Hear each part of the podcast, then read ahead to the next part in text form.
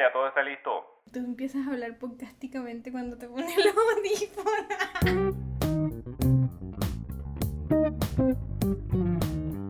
Hola, yo soy Hasir. Y yo soy Ibis.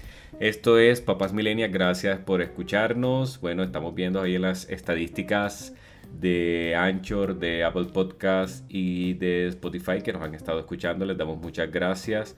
Hay gente de Alemania, de España, obviamente de Colombia y de Estados Unidos me parece por ahí que también nos están escuchando. Muchas gracias por estar en sintonía con nosotros en cualquier momento del espectro del espacio-tiempo que nos estén escuchando. En serio, no creímos que tuviéramos tantas escuchas. Me parece genial que hay eh, personas que dicen que de verdad se sienten eh, como que a ellos les pasa lo mismo, a, a estas chicas, amigas que, y personas pues que no son amigas eh, también les pasa esto de como que tener que lidiar con ciertas cosas que trae la maternidad y yo dije, wow, no estamos tan locos, ¿verdad? Se sintieron identificadas, eso me hizo sentir un poco bien. Bueno, en el primer capítulo nosotros estuvimos conversando sobre toda nuestra historia, sobre cómo entramos en, en todo este cuento, eh, en lo que estamos estamos grabando esto ahorita en el mes de agosto y tenemos ya prácticamente seis meses de embarazo y pues todo lo que eso pues todo lo que eso acarrea, cómo afectó la pandemia, nuestros planes individuales, por qué no queríamos tener hijos, en qué momento decidimos tener hijos, cómo nos conocimos y todas esas cosas. Hoy vamos a hablar un tema que, viene como de generación en generación, que se trata como de la romantización de la maternidad. Nos pintan y nos venden como la maternidad como una cosa súper idílica, súper rosada, como que, bueno, es la etapa más bella, porque uno, uno lee como esos, esos, esos comentarios o, o esas publicaciones en redes sociales como, esta es la etapa más bella. Le llaman la dulce espera, entre otras cosas. Y entonces, pues, la realidad es que los cambios físicos y muchos de los síntomas que hay en, en la mujer pues ahorita Ibis nos va a contar más de eso porque evidentemente la embarazada es de ella, pero, pero yo que por lo menos estoy al lado de ella siempre podemos ver algunas cosas que uno dice, esto no es como tan, tan romántico ni tan hermoso como, como siempre nos lo han contado, ¿ya? Bueno, yo debo eh, primero que todo pedirle disculpas a esas mujeres que de pronto el término romantización de la, de la maternidad lo escuchan un poco mal porque yo sé que esa palabrita justamente es la palabrita de moda estos días y para muchas de verdad es un momento espectacular en sus vidas, de verdad es un momento ping, un momento rosa, una dulce espera. Hay muchas mujeres que incluso quedaron embarazadas tras procedimientos pues que nosotros no hicimos, entonces ellos tienen como ese agradecimiento, ese amor, eso, mejor dicho, una cosa que aunque tengan náuseas ellas los van a ver, pero lo más bonito de este mundo.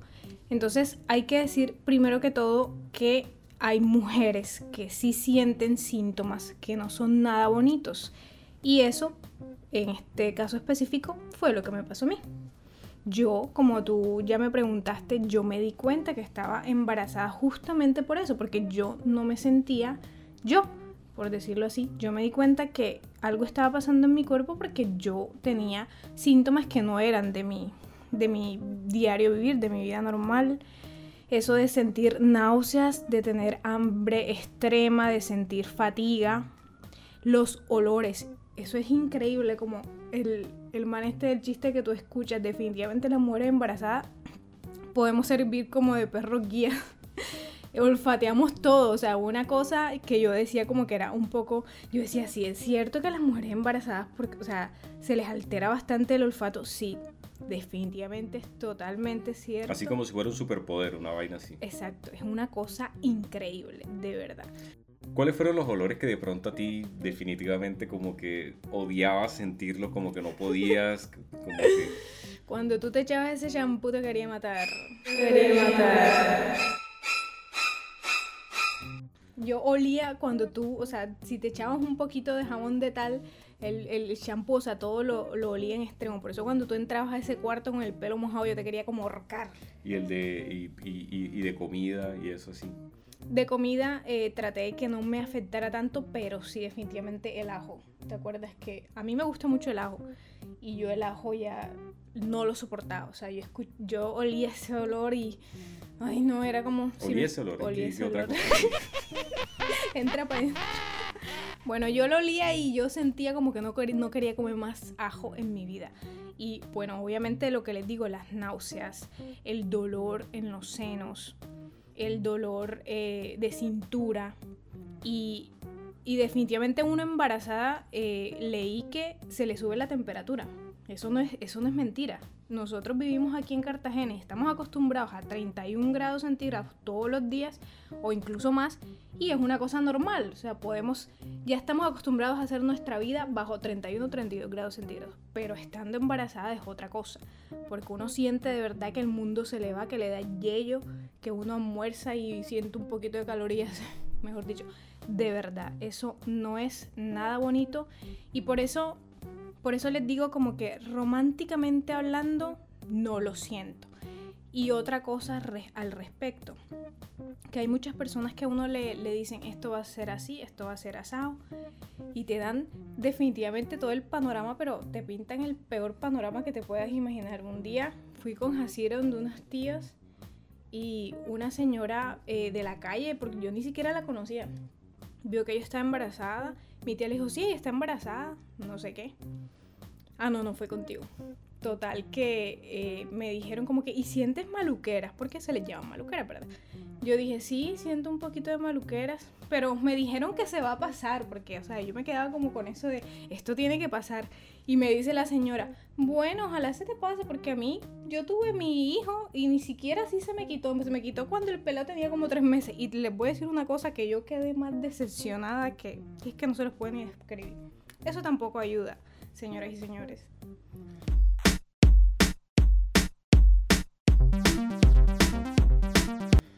Pero bueno, hay, hay, hay diferencias al respecto, porque que, que, se sienta como unos cambios físicos, como se siente entre comillas un cierto padecimiento, un cierto sufrimiento, no quiere decir que uno o que la mamá o que nosotros como padres despreciemos lo que viene en nuestra hija o el estado como tal, sino que es algo que es una realidad, que hay síntomas molestos, que hay cosas que en realidad son incómodas, pues a nadie le gusta padecer, a nadie le gusta sufrir, a nadie le gusta sentirse enfermo como tal. Y pues el embarazo, pues habrá mujeres que no, pero estamos hablando de nuestro caso, es que el embarazo pues trae ciertos síntomas, trae ciertos padecimientos, trae ciertas por decirlo así, cuestiones en la salud que pues que no son nada cómodos, no son nada divertidos. Y que gracias a Dios para muchas también son llevaderos, como en mi caso que me siento afortunada, ya yo a los tres meses no tuve nada. Pobrecitas, conozco amigas que de verdad eh, y familiares que duraron todos los nueve meses así.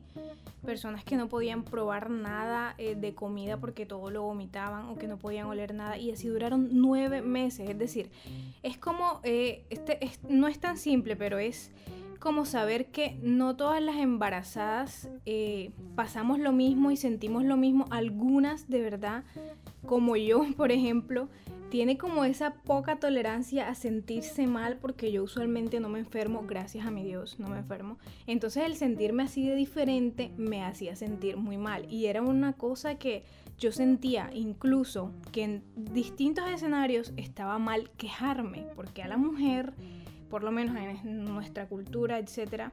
Y teniendo en cuenta que la mamá de uno tuvo de tres, cuatro hijos y las abuelas de uno tuvieron, ¿cuántos? De Nueve, de docena hijos. Entonces era una cosa como que, ¿pero por qué te quejas? ¿Así me entiende? La maternidad es, es, la maternidad ya y toda mujer que desea ser mamá pasa por eso y, y, cuántas mamás no hay. Y entonces como que deja la quejadera. Eso es una cosa también fea, ¿sí me entiendes? Y como mamás primerizas y eh, de esta época, yo siento que no tengamos miedo de decir que, oye, pero si, si yo siento mal los síntomas del embarazo, es decir, no me puedo quejar.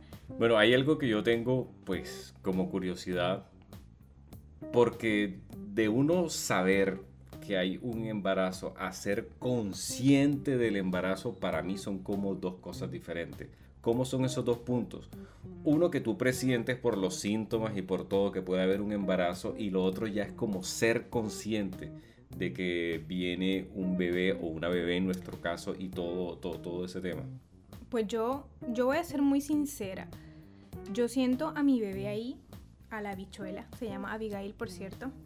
Yo la siento ahí y se mueve muchísimo porque se mueve bastante pero como tal, como de pronto no, no le veo su carita, sus manitos, no sé qué, yo todavía como que no soy consciente de que soy la mamá de ese ser que está ahí. Siento que tengo que cuidar a mi bebé que está ahí, pero como que todavía no soy consciente de ese ser humano y cuando llegue no sé. Siento que es un miedo, un miedo muy bonito y eso realmente es lo que, lo que siento. ¿Saben qué? ¿Qué pasa la primera vez que uno siente patear a su bebé en, en, la barriga? Eso es una cosa loca. O sea, eso es una cosa supremamente extraña. Y es algo muy bonito. Y es algo que dicen como que ya se mueve, ya se mueve. Se siente como un gusanito ahí adentro. Es una cosa muy extraña para una persona que nunca en la vida imaginó, como yo, que iba a estar embarazada, por ejemplo. Bueno, con respecto a eso, hay algo que por lo menos nos pasó a nosotros. Bueno, obviamente hasta el cuarto mes no sabíamos qué era nosotros queríamos tener un hijo varón. Y, pero pero igual estaba pues estábamos abiertos a que a lo que fuera porque nos daba igual pero si había una preferencia era porque fuera nuestro primer hijo un hijo varón.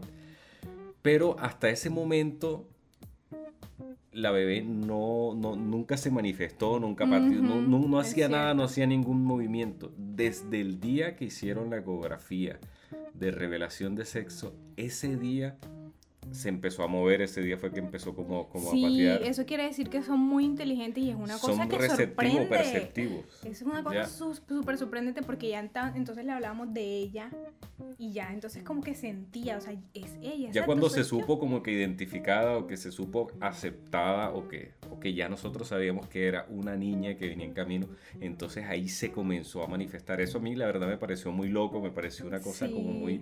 Eso y, y eso para mí yo lo tomé, yo no sé qué dirán ni los expertos ni los que saben del tema, pero yo lo tomé como que, como que los niños en el vientre son perceptivos, son receptivos, pueden sentir muchas cosas, pueden sentir la aceptación o, en, otros casos el rechazo, que por lo menos no es, no es, nuestro caso, en ningún momento hemos rechazado a nuestra bebé. Pero eso, o sea, eso es como algo para tener en cuenta también y para las personas que nunca han tenido un bebé y que en algún momento de pronto vayan a concebir, pues estar también como muy pendiente de todo lo que sucede en el entorno y todo también lo que, lo que puedan pensar o sentir.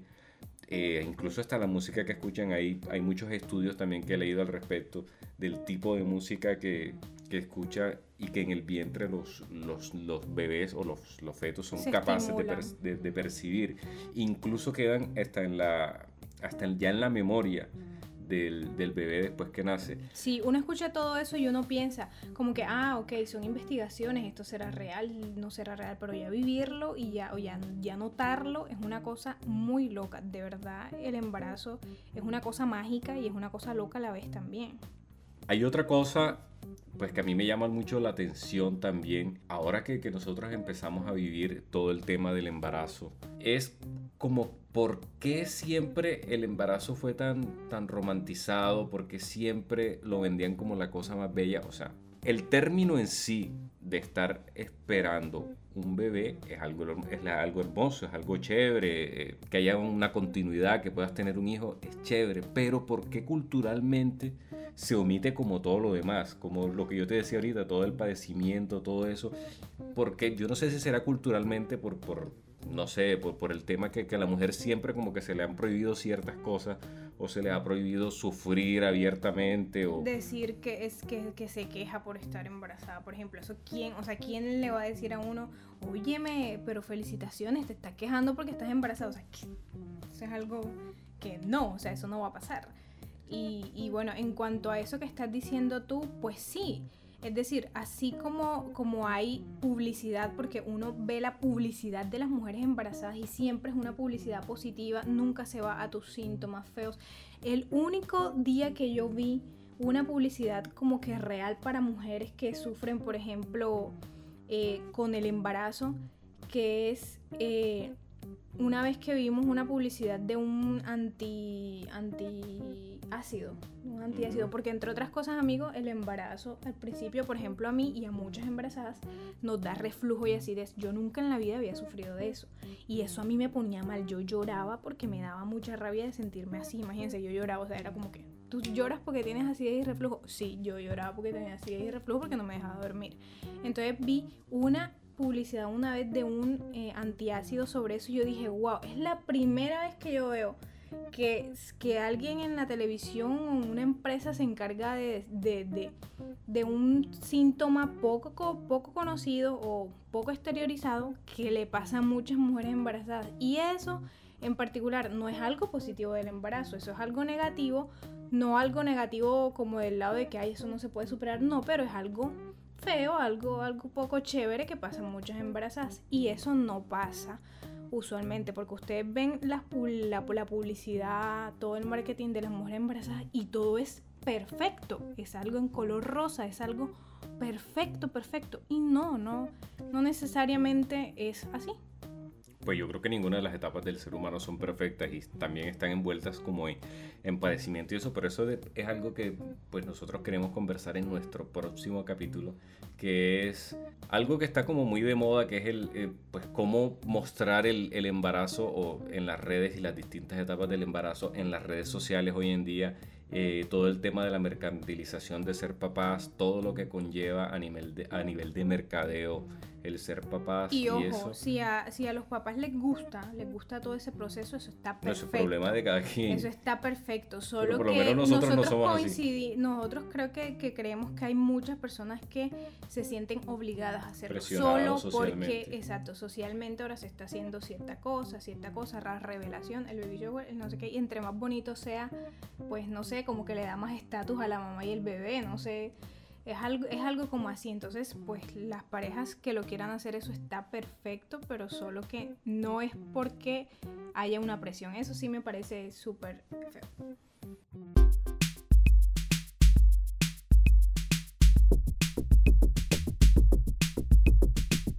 Por ahora esto es todo lo que teníamos por decir al respecto en este segundo capítulo, dándole muchas gracias a todos por escucharnos en cualquier momento del espacio y tiempo que puedan escucharnos a través de las distintas plataformas, Google Podcasts, Spotify, Apple Podcasts y otras más por ahí.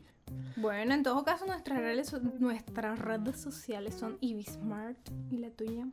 La mía es arroba Hatch en Twitter y en Instagram. Así que si de verdad alguien que nos está escuchando tiene un comentario al respecto, igual alguna sugerencia, algún tema también al respecto que quieran que tratemos en, en, este podcast, espectacular y todo, todo, todo lo que ustedes nos digan de verdad nos va a retroalimentar. Y bueno, como siempre, queremos saber si existen más papás millennials eh, con estas inquietudes también. Seguramente que sí, por lo pronto muchas gracias por estar con nosotros. En los próximos días estaremos grabando nuestro tercer capítulo y hasta la próxima. Chais.